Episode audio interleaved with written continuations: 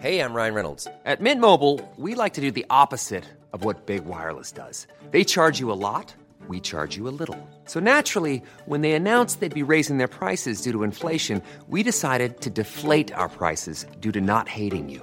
That's right. We're cutting the price of Mint Unlimited from $30 a month to just $15 a month. Give it a try at mintmobile.com slash switch. $45 upfront for three months plus taxes and fees. Promo rate for new customers for limited time. Unlimited more than 40 gigabytes per month. Slows. Full terms at mintmobile.com. Yann On arrête Ah ouais, enregistré, ça fait, ça fait 3 minutes qu'on te le dit là.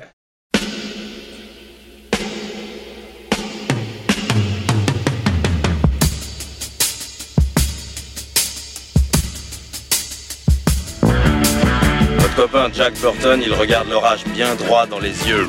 Et il lui dit T'es si tocard que tu passerais pour un chef-d'œuvre de l'art moderne. Madame, je n'écrirai rien sur ce film, c'est une merde. Merde. Ce sont les gars qui se prétendent normaux qui vous déçoivent. Les dingues, ça ne fait jamais peur.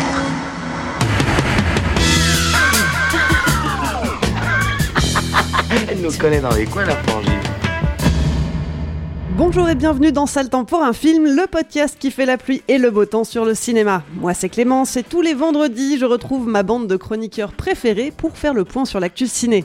Ensemble on se penche sur la sortie du moment, que ce soit en salle, sur les plateformes de streaming ou en DVD et Blu-ray. Avec moi aujourd'hui, un studio très bien rempli, j'ai le plaisir de retrouver Marie. Salut Yannick. Salut Et Stéphane. Salut Clémence. À la technique, celui qui va adorer gérer les niveaux de tous ces micros, c'est Alain. Salut Clémence. Ouh, tu satures un peu, va falloir le régler ton micro. Et on dit merci à Latex pour l'habillage sonore.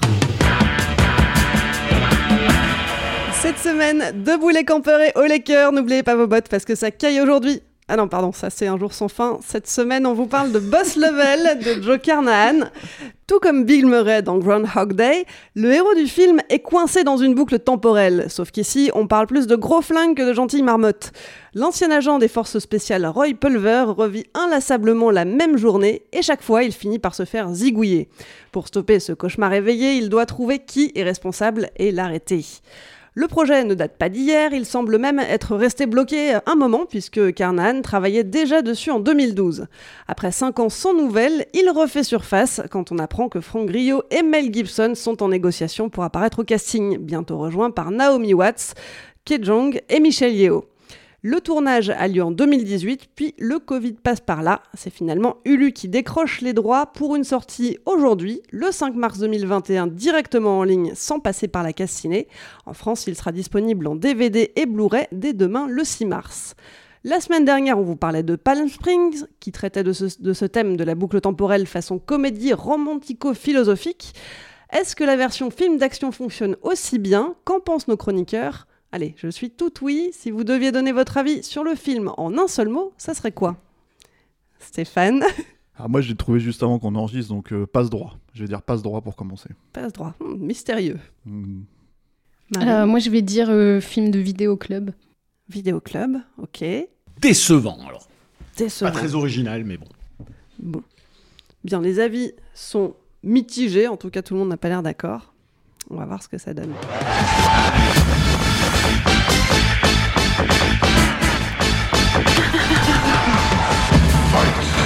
Alors, t'avais peut-être pas de mots, Yannick, mais euh, Ouais, tu peux commencer si tu veux. Moi, je, je, je dis dé- décevant, c'est le premier mot qui me vient, euh, qui me vient à la tête, tout simplement parce que j'aime beaucoup le cinéma de Joe Carnahan d'habitude, et donc forcément, euh, même si ce type a eu des, des difficultés à faire certains de certains films récemment, que même Stretch, si je m'abuse, était sorti directement en France euh, en vidéo. euh, voilà, moi j'attends toujours, j'attends toujours ces, ces films. Qui plus est quand ça promet Mel Gibson, Frank Grillo, bon c'est pas pas forcément notre acteur préféré, mais bon c'est quand même un mec badass. On s'attend à un truc un peu vénère. Décevant, ce qui attention décevant, mais euh, mais je dirais plutôt inégal. Il y a quand même des très belles choses. Joe Carman est un réalisateur qui arrive à la fois à jouer sur du référentiel, quand il réussit à faire de l'émotion ce qui sauve un petit peu le film euh, à certains moments. Bon, c'est une mécanique euh, un jour sans fin qu'on a déjà vu, euh, qu'on a déjà vu tenter à, plus, à, à plusieurs reprises. Moi, j'étais un petit peu flippé au départ du récit parce que euh, on voit toute cette mécanique se mettre en place, on la connaît. Il y a une voix off, on est dans une espèce d'humour, de, de décalage volontaire. Comme on l'a vu un petit peu des tonnes de fois, très pop. Moi, j'avais très peur, très honnêtement, euh, quand ça commençait. Je me disais bon, euh, au moins ça va peut-être bourriner un petit peu ça bourrine un petit peu. C'est pas complètement ouf. Le film se perd, mais euh, Steph en parlera mieux euh, à- à- parce que je suis d'accord avec lui euh, à la moitié du récit. Et il est, euh, il se sauve par cette émotion qu'est capable de véhiculer euh, Carman. Pour moi, le, le meilleur exemple, même si on, on a toujours des meilleurs films comme Territoire des loups, comme comme ses premiers oui, films. c'est pas dans ce- ce- cette C'est- non, non, mais ça n'a rien à voir là-dedans. Mais ce que je, ce que je veux dire, c'est que même dans un film comme L'Agence Tourisque, euh, qui est tout sauf euh, un film, j'ai envie de dire, estampillé Carnan, tel qu'on l'i- l'imagine, il arrive malgré tout à créer des moments qui sont euh, complètement incroyables. Moi, j'ai toujours souvenir dans ce film, par exemple, de, la rencontre entre Hannibal et, l'équivalent de Mr. T. Et c'est une espèce de scène complètement ailleurs dans, ce film et qui donne une espèce d'émotion tout d'un coup qui est, surprenante. Et, ce qui se passe avec Boss Level, c'est un peu ça. On est dans une mécanique qu'on connaît par cœur, on est dans un humour, un décalage qu'on a déjà vu. C'est un film, moi je dis décevant parce qu'on voit malheureusement, c'est triste, hein, j'ai- il y a tout pour que j'adore ce film. C'est du référentiel 80s euh, en termes d'action, ça parle, ça, ça fait une sorte de métaphore sur le jeu vidéo, il y a Mel Gibson, euh, il y, a, il y a tout pour, pour faire ça, et il n'empêche que très rapidement, c'est assez cheap. Moi, je trouve le film pas particulièrement bien monté, ce qui est quand même assez dramatique pour un film qui doit jouer sur sur ça. Toute la mécanique de la journée qui recommence c'est pas simplement un travail structurel sur le scénario c'est aussi un travail de rythmique à l'intérieur même d'une scène. Quand moi j'arrive à la fin de ce récit qui est censé cristalliser les conflits et nous amener à des choses qui sont à la fois des enjeux mais à la fois du fun par rapport à ce que véhicule le film donc son référentiel 80 son référentiel de film d'action euh, je suis atterré de voir euh, ce qui est fait de Mel Gibson dans le film, je suis atterré de voir ce qui est fait de Michel Yeo dans le film. On fait venir Michel Yeo pour 3 minutes 30. J'ai rarement vu une scène aussi mal filmée avec euh, Michel Yeo, euh, une scène d'action aussi mal filmée que, que ça. Euh, donc le, le film remplit pas... C'est une scène d'entraînement. C'est une scène d'entraînement, mais même si c'est une scène d'entraînement, pour un type qui convoque Michel Yeo pour une scène de kung-fu, le cadre, le montage, la chorégraphie, même si c'est 30 secondes, c'est indigne. C'est pas, c'est, pas indigne de 90% des Charlots Hollywood. C'est indigne de Carman. C'est un mec qui connaît son cinéma. C'est un mec qui est dans le référentiel. Alors, par contre, ce qui sauve le film, c'est que, outre le fait qu'il y a quelques petites idées sympathiques de temps en temps, euh, une vénéritude qu'on voit plus trop dans, dans le cinéma aujourd'hui, il y a effectivement, euh, une émotion qui naît progressivement dans la deuxième partie du récit et qui du coup qui marche parce qu'elle est elle est vachement inattendue. En fait quand on se tape une heure de film on se dit bon on va être sur ce registre là jusqu'au bout. Et il y a une espèce de relation euh, père-fils qui arrive à la à la fin du récit qui du coup éclaire euh, éclaire un petit peu l'intention du film dans son ensemble. Je vais pas dire le sauve totalement, mais en même temps nous permet tout d'un coup de se dire bah il y a des belles choses dedans, ce qui fait qu'on n'a pas envie de, on n'a pas, moi j'ai pas envie de, de défoncer le film, c'est pas le but, je le trouve inégal, je le trouve décevant pour un Carnahan, mais il y a malgré tout des belles choses. Et puis ce qui est intéressant, j'ai trouvé, mais bon ça c'est mon, mon, mon petit avis à moi, c'est ce que j'ai ressenti par rapport à cette scène émotionnelle à la fin, c'est que euh, ce qui apparaissait comme étant encore une fois euh, euh, du, postmodernisme un peu poussif, du, référentiel tel qu'on en voit pléthore aujourd'hui, c'est alors on va citer les années 80, on va citer le jeu vidéo, on va citer tout ça. Ben finalement, et je suis un peu long, mais je finis. La les scènes avec le gamin, l'importance qu'elles ont émotionnellement, me- m'a donné l'impression que tout le reste du film n'était pas du tout euh, euh, un jeu sur un jour sans fin, n'était pas un jeu sur le film américain euh, d'action, n'était pas un jeu sur le jeu vidéo, même si évidemment on comprend pourquoi euh, ça s'appelle Boss Level et pourquoi il y a, y a du jeu vidéo dedans. Non, c'est un truc sur la, c'est vraiment un truc sur la vie, tout, tout simple et sur sur ce sentiment que dès le début du film, eh ben, tous ces gens qui agressent ce personnage principal, ben, c'est ce que nous, euh, dans ce système, dans cette société, vi- vivons d'une agression permanente et que chaque journée est une journée qui se répète avec nos pressions, nos contraintes, notre boulot, des choses qui nous emmerdent et qui nous éloignent de, de l'essentiel. Et ce qui est tr- assez marrant dans le film, c'est qu'on le voit pas venir ça. Moi, je trouve qu'on le voit pas venir et que du coup, quand il arrive, c'est un vrai choc émotionnel dans la gueule qui fait qui, donne plus d'importance à un film qu'on aurait sans doute euh, trouvé encore plus, euh, encore plus décevant. Voilà. Donc grosso modo, heure- heureusement qu'il y a ce passage-là à la fin. Euh, parce qu'à côté de ça, comme le dira Stéphane très justement, peut-être il l'aime trop euh, par rapport à ce qu'il devrait l'aimer. Moi, je suis sympathique aussi par rapport aux, critiques que je fais du film. Mais c'est vrai que, euh, putain, Mel Gibson, Michel Yeo, c'est chaud, quoi. Et Naomi Watts, c'est chaud. Ah, Je vais pas parler de l'âge parce qu'on en a parlé. C'est, pour moi, c'est pas une question d'âge. C'est une actrice qui a l'air morte à l'écran. Qu'elle ait, euh, qu'elle ait 40, 50, 60 ans, je m'en fous. Il y a plus rien. D'abord, j'ai mis du temps à la reconnaître de manière incroyable. Puis surtout, c'était une actrice qui avait un regard, qui avait un truc. Là, elle est morte. Donc on a, on a, on a des acteurs qui ont pas l'air à leur place, qui sont des acteurs mythiques pour beaucoup de gens, enfin qui, euh, tu vois, qui transportent, qui véhiculent un truc. Et là, euh, là, moi, je suis tombé de 15 étages quand je les ai vus. Je me dis, bah, pourquoi tu prends Mel Gibson pour ça? C'est pas possible. Ouais, qui sont Tu vois, enfin, c'est sous-exploités. euh, c'est sous-exploité, euh, grave. Et puis je suis trop long, donc je laisse parler les autres. Alors, une info intéressante, tu mentionnais le, le fils euh, du, du personnage principal dans l'histoire. Ouais. Je ne sais pas si tu le savais, mais c'est le vrai fils de Griot qui, le, qui Ah non, je savais pas du tout. D'accord, ok. Donc Ah d'accord, ok. Ça ajoute une petite couche de... Ouais, ouais, ouais. Puis non, mais puis je pense, enfin, moi je suis père, donc c'est vrai que, et puis j'ai un père d'un gamin exactement du même âge, et je- ça marche vraiment bien, ça te touche, ça te, ça te fait te poser des questions toi aussi, donc rien que pour ça, c'est plutôt pas mal. Donc finalement, c'est au moment où on sort de la logique de film d'action Exactement. que le film prend... Le film marche quand il n'est pas ce qu'il, euh, ce qu'il prétend être. Marie, t'es d'accord avec ça, toi? Oui, moi je suis à peu près d'accord avec tout ce que, tout ce que tu as dit. Euh, moi je disais Vidéo Club parce que ça m'a fait penser à beaucoup de films d'action des années 80, euh, voilà, avec, des, avec un pitch euh, assez classique et, et, assez attendu. Et donc, je sais pas, quand, je pense que quand tu regardes la bande-annonce, tu sais à peu plus ou moins ce que tu vas avoir, ça te survend pas un truc. Et, comme tu disais, cette deuxième partie, moi aussi, m'a étonné et, m'a m'a fait adhérer au film et m'a redonné un petit, un petit regain d'intérêt parce que c'est vrai que la première partie est quand même assez répétitive. C'est quand même un pitch qu'on a déjà vu euh, des, dizaines de fois. Et, euh, et je me suis dit, si c'est ça tout le film, euh, enfin c'est un peu chiant cette progression qui. Enfin, à un moment, faut, faut en sortir. Et, j'aime bien voilà, comment, comment il casse ça. Après, je trouve que le film est quand même vachement premier degré, mais plutôt dans le bon sens du terme. Parce que je vois, ça s'appelle Boss Level. Il y a des, des trucs 8 bits au début. Des trucs qui s'affichent sur l'écran, je me dis, ouais, ça va être un truc qui va encore jouer sur la nostalgie euh, des jeux vidéo et des trucs des années 80 et tout, comme il y en a eu beaucoup récemment, et, c'est un peu, un peu relou. Et euh, justement, le film fait pas ça non plus. En fait, bah, les jeux vidéo et, la salle d'arcade sont euh, utilisés dans la relation qu'il a avec son fils, et, il apprend à, connaître son fils via ça. Mais c'est pas, euh, c'est une toile de fond. En fait, ils auraient pu se retrouver autour de, je sais pas, de faire de la pâte à sel ou d'autres trucs, tu vois. Non, mais voilà, c'est une activité qu'ils font, et, j'ai trouvé que ces scènes où au final, bah, il, il se rapproche de son fils et il, s- ils s'assoient tous les deux sur un banc, ils regardent de l'eau en attendant la fin du monde. Je trouvais que c'était, euh, enfin moi, ça m'a vachement étonné parce que quand tu vois le début du film, tu penses pas du tout, du tout que ça va aller euh, dans ce sens-là. Et euh, bon, après, par contre, ce que tu dis sur, sur le casting, ouais, c'est, moi j'avais vu le casting et, les castings de, de Carnan sont toujours assez, assez fous. Et je me suis dit, en plus, tu vois, c'est.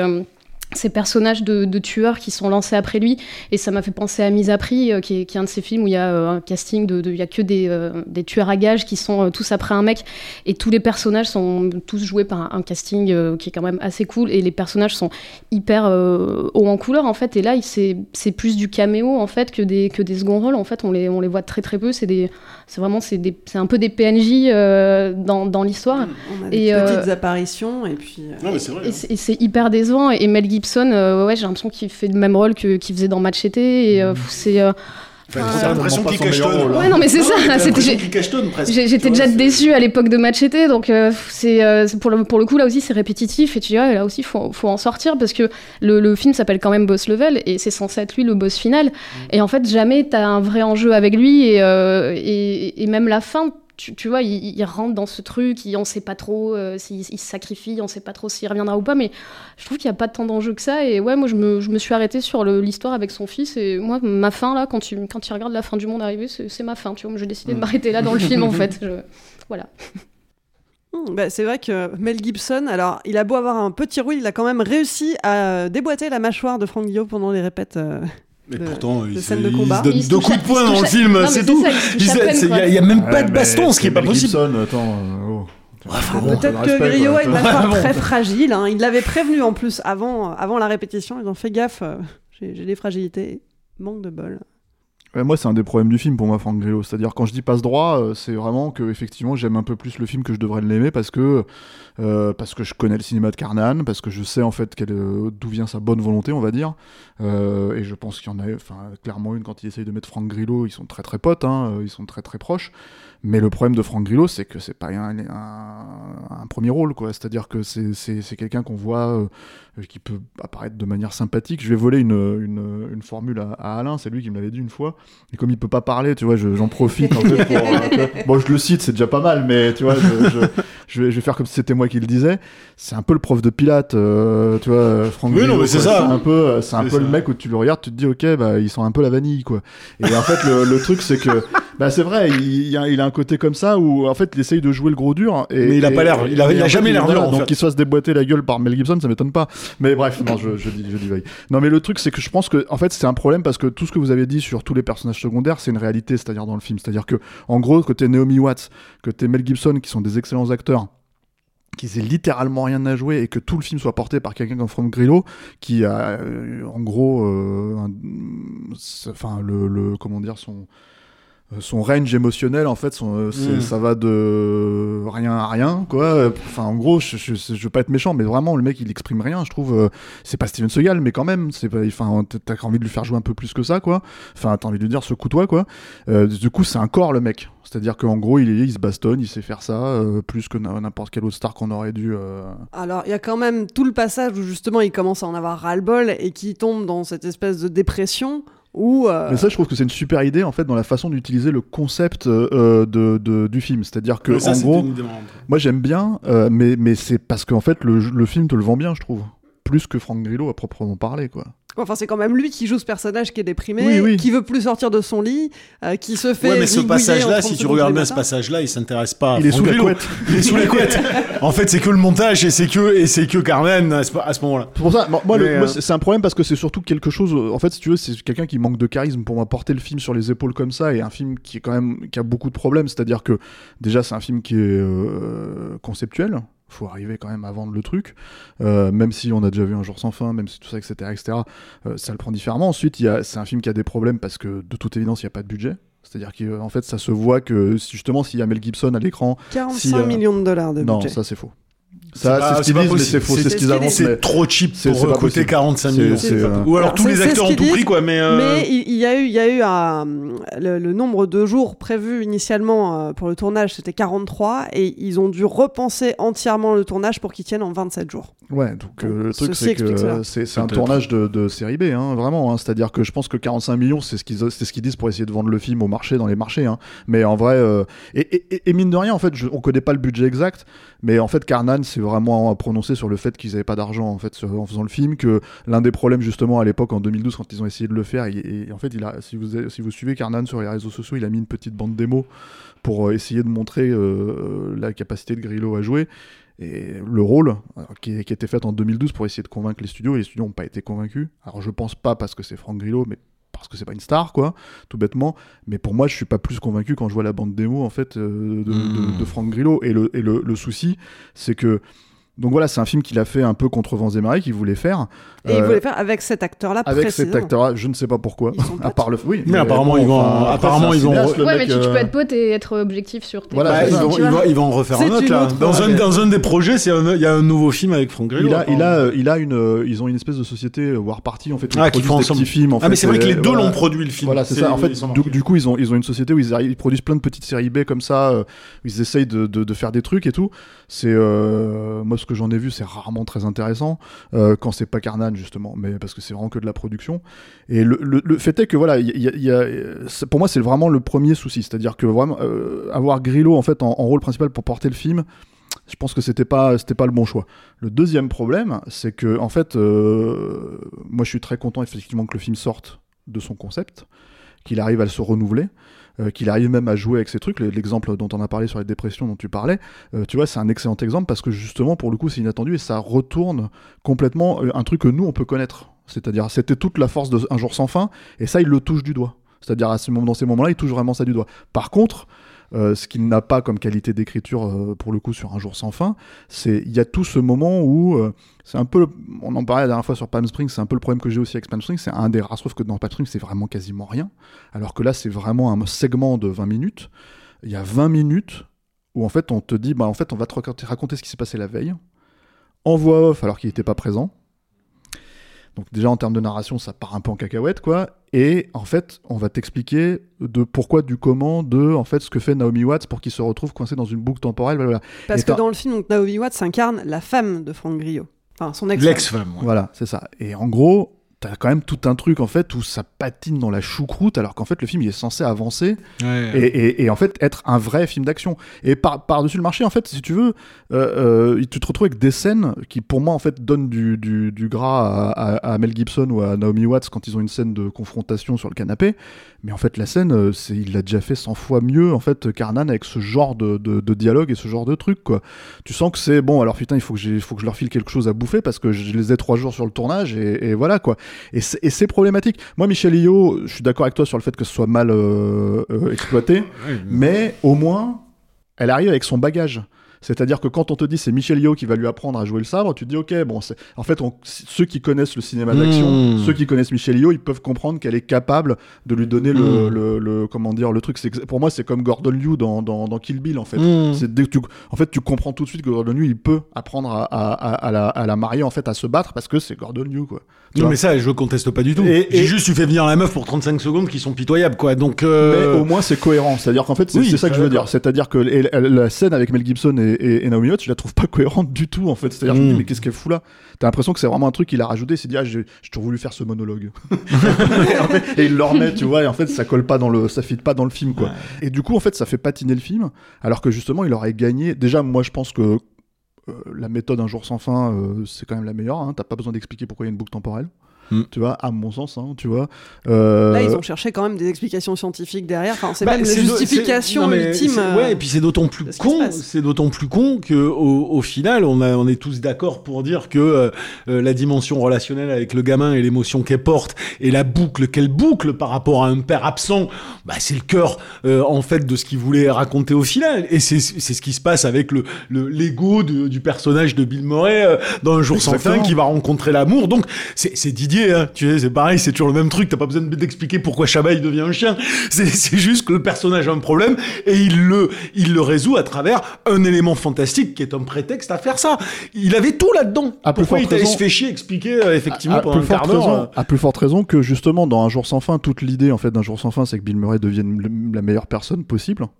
Et là, en fait, si tu veux, c'est exactement la même chose. C'est-à-dire que justement, en prenant le, par le truchement du jeu vidéo, la cohérence, en fait, si tu veux, de leveler, les gamers, ils le comprennent, ça, quand, en oui. fait, assez simplement, en fait, euh, depuis, en plus, maintenant, 40 ans, t'as pas besoin de l'expliquer, c'est une petite série B, le film, tu vois, tu peux y aller.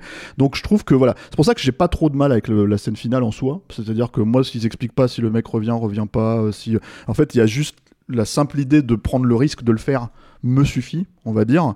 Euh, surtout qu'on a vu des enjeux de fin du monde, des choses comme ça, etc., etc., assez, assez répétés. Donc je me dis pourquoi pas? Ça, euh, en fait, je peux comprendre que le personnage se dise à ce moment-là, ça vaut le coup, j'y vais, Je j'ai tenté, on verra quoi. Tu vois? Pour mon fils, pour Voilà. mon ex Oui, oui, c'est pas. Ça, me- ça me dérange pas plus que ça. Mais par C'était pareil que le territoire des loups, enfin que que- qu'un final fait. dans, comme, la même, euh, dans la même, le logique. Alors que- moins fort ça. quand même. Bah évidemment, Voilà, on ne compare euh, pas les mais, deux euh, films, Non, mais euh, le territoire des loups, il y a une petite scène post-générique. euh, Mais qui pareil en fait. qui qui- qui- il y a une scène post-générique, mais bon, si tu sais pas non plus exactement ce qui Non, s'est euh, passé. Oui, j'en avais parlé d'ailleurs avec. mais parce qu'on s'en fout, c'est pas le sujet, tu vois, en fait, en réalité. Mais bon. Carnan, il me disait ouais, moi c'est un truc que je, je fais jamais en général, cette, cette scène post-générique là dans, dans, dans le territoire des Loups, il m'avait dit ça en interview, il m'avait dit c'est un truc que je fais jamais, mais je me suis dit bon ça va, on n'est pas en train de montrer le marteau de Thor, donc je me dis il y a pas de, tu vois, il y a pas d'enjeu, euh, tout va bien, on peut, on peut, on peut faire ce petit truc là, et et et, et et c'est vrai que moi, en fait, euh, ce qui l'intéressait lui, c'est de savoir comment les gens l'interprétaient. Et je pense que c'est un peu la même logique sur, Oui, euh, sur, la, sur la scène finale de Boss Level, quoi. Mais, euh, mais voilà, le cœur, le- voilà, effectivement, c'est sauvé parce que tu sens que justement, euh, et là je compléterai juste ce que ce que ce qu'on disait sur l'action. Tout à l'heure, tu as, dit Clémence, en fait, c'est à partir du moment où l'action s'arrête et qu'en fait Yannick aime bien le film. Mais moi, je dirais que en fait, ce que j'aime dans le film d'action, c'est justement quand c'est ce genre d'émotion. C'est-à-dire que vraiment, en fait, euh, euh, euh, et Carnan, en fait, c'est ce qu'il fait. Et quand il y arrive, donc, Ah, quand il de- arrive, c'est super. voilà, quand il, quand il l'a fait dans Territoire des loups, quand il l'a fait dans Mise à prix, dans tous ces trucs-là, etc., etc., c'est incroyable, quoi. Donc là, en Mm. fait, si tu veux, il aurait pas fait ça, ça serait que ce film concept, ça serait un gros problème. Mais voilà, pour moi, sachant d'où il vient, je me dis que bon, le, le, le- il a un passe droit. J'espère quand même qu'il va un peu euh, faire euh, quelque chose d'un peu plus. euh, Après, ce qui est, ce qui est rassurant, c'est qu'il n'y a jamais, c'est jamais un cinoche totalement vain. Carnan, c'est ça, enfin, c'est ça que j'aime. Quand bien même on, on lui, on lui demanderait. Tu vois, moi, moi, je cite toujours l'exemple de l'agence touriste parce que c'est quand même vraiment le, le, le, le film de commande entre, entre guillemets. Et quand bien même, il arrive toujours à donner un sens quelque part. Il arrive toujours à donner une, euh, un questionnement, une raison d'être au film qu'il fait. Et celui-là, malgré tous les défauts qu'il a, il a quand même cette petite raison d'être qui est malgré tout intéressante et qui fait que bon, moi, moi je lui pardonne des trucs, même s'il y a des trucs littéralement impardonnables. Que les choses soient C'est claires. pour ça qu'il a un passe droit en fait, c'est ça. Voilà. C'est-à-dire, Il faut pas qu'il recommence. hein. Voilà. Il a, il a Ah, cramé non. son joker. Voilà, sinon merde. hein. Ça ira pour Sinon, ça va mal se passer. Il a cramé son On joker. va, on, va, on va cramer son film dans Sale temps pour un film. Oui, donc il a cramé son joker et euh, on espère que le prochain sera plus réussi. Bah ouais. Et puis on espère que le prochain sera pas dans, dans- parce que Stretch, son dernier film, c'était 2014, je crois, donc euh, c'est c'est beaucoup d'attentes aussi pour euh, un film qui est quand même pas euh, fou non plus, quoi. Bah, au stretch, euh, tu veux dire Boss Level Ouais, ouais, pour Boss Level, Ouais. entre, entre Stretch et Boss Level, Bah, il y a- Stretch, il y a 6 ans, 7 ans. Ouais. de- Mais il a fait de la télé, là, faut Ouais. Ouais, se lever pour l'avoir vu aussi Stretch hein, parce que euh, c'est c'est un peu le souci c'est quand même en fait le truc de Carnan le problème de Carnan c'est que c'est quelqu'un qui avait un énorme euh, potentiel euh, aux yeux de, de- des studios dans les- au début des années 2000 avec Narc et qui en fait euh, se, Mais je crois qu'il n'a pas euh, résisté. Il a pas résisté à la- à l'évolution du siloche. Il a, il a, il a, il a. Enfin, moi, j'avais regardé des making of. Tu vois, tu vois l'état d'esprit qu'il a le mec. C'est, c'est pas, c'est pas l'état d'esprit que les mecs veulent avoir aujourd'hui. Il est pas, c'est justement pas un type qui est. euh, qui, qui, qui va penser politique avant de penser cinéma. C'est pas un type qui va penser militantisme avant de penser cinéma. C'est pas le mec qui va faire une pause idéologique avant de penser cinéma. Il va toujours essayer de raconter des choses, au fond, même à travers le, le, le côté pop que peuvent avoir ces films postmodernes, il y a toujours une, un, un questionnement sur quelque chose de, de profondément humain. Alors qu'aujourd'hui, on prétend dans le cinéma te parler de choses humaines, mais on ne te parle que de posture idéologique. Donc c'est tout le problème. Ce mec-là ne fit plus euh, avec la façon dont Hollywood se pense aujourd'hui. Oui, parce qu'en fait, il y a autant de projets. euh, je pense qu'il y a autant à dire sur les projets qu'il a menés à terme que sur ceux qu'il n'a pas, euh, a pas menés à terme. Parce qu'il y a mille trucs qui ont été annoncés, il écrit les scénars et puis finalement, c'est pas lui qui réalise et tout. Et il y a tellement de choses que, qui, ont, été annoncées et qu'il n'a pas faites et qu'on aurait voulu voir faites par lui. Quoi. Alors là, je sais pas, j'ai entendu dire que, mais alors peut-être c'est mort, hein, j'en sais rien, mais qu'il était censé faire le remake de Red. Euh, tu sais, le film non, de, ça, mort, Gareth il a- et en fait il a fait un film avec Gerard Butler qui est tourné hein. Oui, voilà, ça j'ai Ouais, vu ça. ça, j'ai juste qu'il y a Gerard Butler Mais quoi. moi, je pense que- en fait si tu veux Non, mais c'est marrant, mais- moi, je préfère encore Franck Grillo Mais en vrai. ouais, mais c'est un, mec, mais enfin, je sais pas, mais c'est un mec qui, qui peut-être aurait gagnerait à essayer d'aller faire des trucs euh, euh, dans votre pays peut-être ou avec euh, d'autres types de producteurs plutôt que de rester dans cette logique américaine où là en ce moment il fera rien. hein. Parce que le cinéma qu'il veut faire, ce n'est pas le cinéma que veut Hollywood aujourd'hui, c'est le cinéma que nous on a fantasmé, mais euh, c'est plus Ouais, celui-là en fait, il y a- y, quelques stars, euh, justement, comme Gerard Butler, qui peuvent se permettre Oui, en fait, de faire des polars ou des trucs comme ça, et du coup, en fait, ils, se greffent là-dessus, tu vois. Oui, euh, mais ça va devenir du, de- de- du bis, même budgétairement. Ah, que tu regardes Boss Level, quand tu vois les effets spéciaux de Boss Level, ça fait, ça fait quand même super mal. Là, Là, on est, on est dans du direct ou DVD, quoi. Tu vois, donc euh, bon. Alors, on a quelques nouvelles sur le remake de Red, justement, qui, qui sont sorties là très récemment. Ah. Euh, on connaît le titre déjà, ça s'appellera Zeno. Euh, ça sera pas exactement un remake, il y aura, il y aura quelques petits changements par rapport à l'original. Et ben, je suis désolé de vous l'annoncer, mais c'est Franck Griot qui sera le héros et la star du ouais, film. mais c'est. Carmen qui le fait quand même alors C'est Carmen qui le fait. Ah, donc il le fait. Ah ouais. Bizarre, hein. Ben, ce qui est pas inintéressant, parce qu'un mec comme Gareth Evans, qui fait des, euh, des prods à l'international, qui est pas euh, ciblé américain, il fait des trucs en Angleterre, il fait des trucs en Asie. Moi, je trouve que ça peut lui offrir une liberté que aujourd'hui à Hollywood, euh, il arrive plus à trouver. Donc c'est bien, à la limite, s'allier avec des mecs comme ça et essayer de faire des trucs un peu vénères, un peu cool, euh, en dehors de Hollywood, moi je trouverais ça plutôt pas mal. hein. Même si, bon, voilà, on aimerait qu'ils reviennent à faire des, des, des trucs peut-être plus nobles, mais euh, bon, c'est déjà ça, quoi. Moi, je pense que le truc, c'est que The Raid, de toute façon, euh, personnellement, euh, je sais que je vais faire hurler les gens, mais je trouve ça à chier. Donc, euh, Bah, en termes, euh, ouais, il peut des- pas faire pire. Hmm. Donc, euh, voilà, mais. euh, mais euh, Bref. hein. Mais voilà, voilà, voilà. Pour le Écoute. coup, c'est pour le coup, The Raid, c'est vraiment l'antithèse de, de ma conception du cinéma. Ouais. d'action. Non, mais peut-être même en termes de mise en scène, j'entends tout ça. Mais il- c'est des films qui peuvent être faits en dehors d'Hollywood. Moi, c'est ça qui, le seul Ouais. truc qui m'intéresse moi là-dedans, c'est de me dire comment je pourrais retrouver euh, le Carnan que que que, que j'aimais, qui a le- les moyens de le faire et pas être obligé d'aller faire dans des tout petits trucs cheap qui mettent 5 ans à sortir pour deux balles. euh, tu vois, c'est juste ça. J'aimerais que euh, voilà qu'on lui redonne les moyens de faire quelque chose de vraiment cool, quoi. Bon, alors, avant de jouer les Madame Irma sur les prochains films, ce film-ci, Boss Level, au final, est-ce qu'on le regarde ou pas? Est-ce qu'on achète le DVD et le Blu-ray? Oula, acheter le DVD, là tu passes la barre haut. Mais t'es fan de Carnan, c'est bien de le voir. C'est quand même bien de le regarder. Faut aimer Carnan. Après moi, on en parlait tout à l'heure. hein. Moi, je pense qu'un film comme ça, je suis pas sûr que le public actuel il soit, soit très acheteur. hein. Mais euh, je me trompe peut-être. Ouais, ouais, bah moi je, je le recommande quand même. C'est- pas le plus grand des, des Carnan, mais, euh, mais oui, comme tu dis, si, si t'aimes bien Carnan, tu, le- tu le regardes. C'est pas celui qui te restera, c'est pas, c'est pas du niveau de Narc ou du territoire des loups, mais Ouais, c'est euh, mais c'est. euh, Carnan mineur, c'est quand même un Carnan. C'est ça. C'est quand même un Carnan, Stéphane. Et euh, ouais, bah, c'est-à-dire qu'en fait, on en a beaucoup quand même parlé des défauts parce qu'il y en a un et ils sont Ah assez ouais. flagrants, ils sont assez visibles. Maintenant, moi, ce qui m'en reste, en fait, c'est que ça reste quand même un film sympathique. C'est-à-dire que Oui, voilà, c'est un film que j'ai du mal à détester, c'est un film que j'ai du mal à, à- voilà. Je peux pas le recommander euh, de manière, on va dire, euh, j'aurais aimé le recommander de manière totalement euh, décomplexée, mais c'est difficile. Moi, je vois, je trouve mon compte là-dedans, mais je pense qu'il y a beaucoup de gens qui vont nous. C'est sympathique, mais très honnêtement, euh, c'est pas un film. Tu sais, c'est pas un film qu'on va se remater euh, dès le lendemain en disant c'est méga cool. Je vais attendre quelques années si je dois le revoir, tu vois. Mais voilà. Donc si vous êtes vraiment fan de Carnan, pourquoi pas? Sinon, euh, attendre peut-être la suite ou, ou revoyez Palm Springs à la place. Dans un autre genre. En tout cas, il sort demain le 6 mars en Blu-ray et en DVD. Et vous, vous en pensez quoi? Un petit mot, une courte phrase, donnez-nous votre avis sur le répondeur de Capture Mag. Pour ça, il suffit de nous laisser un petit message vocal via Messenger. Dans la dernière émission, on parlait de Palm Springs, donc une histoire de boucle temporelle aussi, mais cette fois-ci façon rom-com. Et le film avait réussi l'exploit de décrocher un avis positif à l'unanimité dans l'équipe. Mais Alain, dis-nous tout, les auditeurs, eux, ils en ont pensé quoi?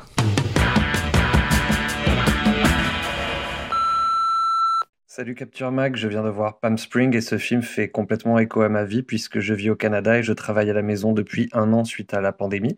En octobre, j'ai rencontré ma copine en période de confinement et de couvre-feu dont nous ne sommes toujours pas sortis à l'heure actuelle. Comme les héros du film, je me demande euh, comment sera notre relation à la sortie de cette boucle temporelle dans laquelle nous sommes ensemble depuis cinq mois. Le film est pas trop mal. Par contre, l'introduction des personnages était un peu relou. Le show don't tell n'était pas du tout appliqué. Ça, ça faisait genre, euh, je, j'ai ces sentiments-là, c'est pour ça que je fais ça. Sinon, euh, c'est pas mal. Palm Spring, c'est bien. Cette histoire de boucle temporelle est bien exploitée, c'est drôle, c'est efficace, on a une intrigue qui rebondit plusieurs fois de façon intelligente. C'est un film bien plus riche et complexe qu'au premier abord. Bonjour Capture Mag pour parler du film euh, Palm Springs. Belle surprise, d'autant plus belle que si vous faites comme moi et que vous n'avez pas vu de bande-annonce ou lu de synopsis avant le visionnage, vous vous demandez un petit peu ce qui se passe quand Niles euh, commence à danser avec les invités sous le regard éberlué de, notre chère Sarah. Donc un super euh, super film, euh, très rafraîchissant en effet. Euh, je dirais le seul petit bémol c'est la fin. Euh, on n'a pas forcément besoin de voir euh, l'après, l'après grotte. Palm Springs, euh, alors autant j'adore euh, Andy Samberg dans le SNL ou même dans Brooklyn Nine-Nine, autant là, hormis le fait que de coincer plusieurs personnages dans la boucle temporelle, c'est assez sympa. Dans la mise en forme, je trouve ça se la pète un peu. Clip de son groupe Lonely Island, version sérieuse. Un peu Sundance, électro-chic, euh, foireux, j'aime pas trop. Et en plus, euh, Andy, à 42 piges, là, joue les ados dépressifs. euh, je trouve que ça le fait moyen. Voilà, à plus tard. Palm Spring. Bon, j'ai peut-être trouvé une incohérence temporelle. Il y a une scène qui pour moi ne tient pas, c'est lorsque Niles plonge dans la piscine et qu'on réalise que cette dernière a été remplie d'essence, qui sera évidemment enflammée par Roy. On sait que Roy habite à plusieurs euh, heures de lieu du mariage, or Niles commence sa journée en allant dans la piscine. Donc soit c'est une petite erreur et pour l'humour, eh ben, on laisse passer, euh, soit ça veut dire que le cycle temporel de Roy commence la nuit, et ce qui lui laisserait peut-être le temps d'être là dès le matin, bon, même si c'est peu probable. Euh, bon, c'est vraiment pour chipoter parce que j'ai trouvé ce film très bien. C'est rafraîchissant comme une canette à boire au bord de l'eau. Salut Capture Mag, euh, je voulais vous remercier pour la découverte de Palm Spring. Franchement, super film, j'ai passé un super bon moment. Pas une séquence en trop, euh, vraiment, c'est du début à la fin, un pur bonheur. Et ça fait du bien, effectivement. euh, en ce moment, on n'en a pas trop. Et big up à Eric pour ses analyses et, et critiques que j'apprécie particulièrement. Voilà, mais un grand merci à toute l'équipe, vraiment cool vos podcasts. Continuez comme ça, à plus. Ah si, dernière chose et je vous laisse tranquille. Euh, aucun des, des invités n'a parlé de la BO. Et la BO est très cool, mine de rien. Euh, surtout, il y a Queen, euh, Kate Bush et notre cher Demis Roussos. Donc, rien que pour ça, ça vaut le coup d'œil. Donc ce film m'a beaucoup touché. Ça n'a pas été tant que ça de la science-fiction pour moi, et c'est ça qui le rend encore plus savoureux et profond, et je pense qu'il va me marquer pour longtemps.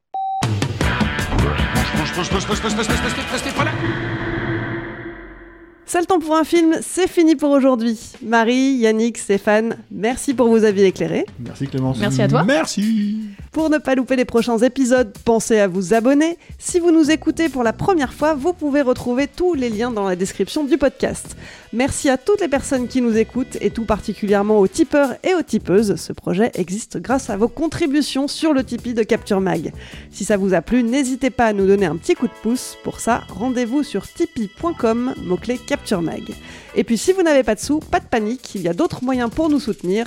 Relayez-nous sur vos réseaux sociaux préférés, parlez de nous à vos amis, mettez-nous des étoiles sur les applis de podcast et surtout abonnez-vous à la chaîne YouTube de Capture Mag.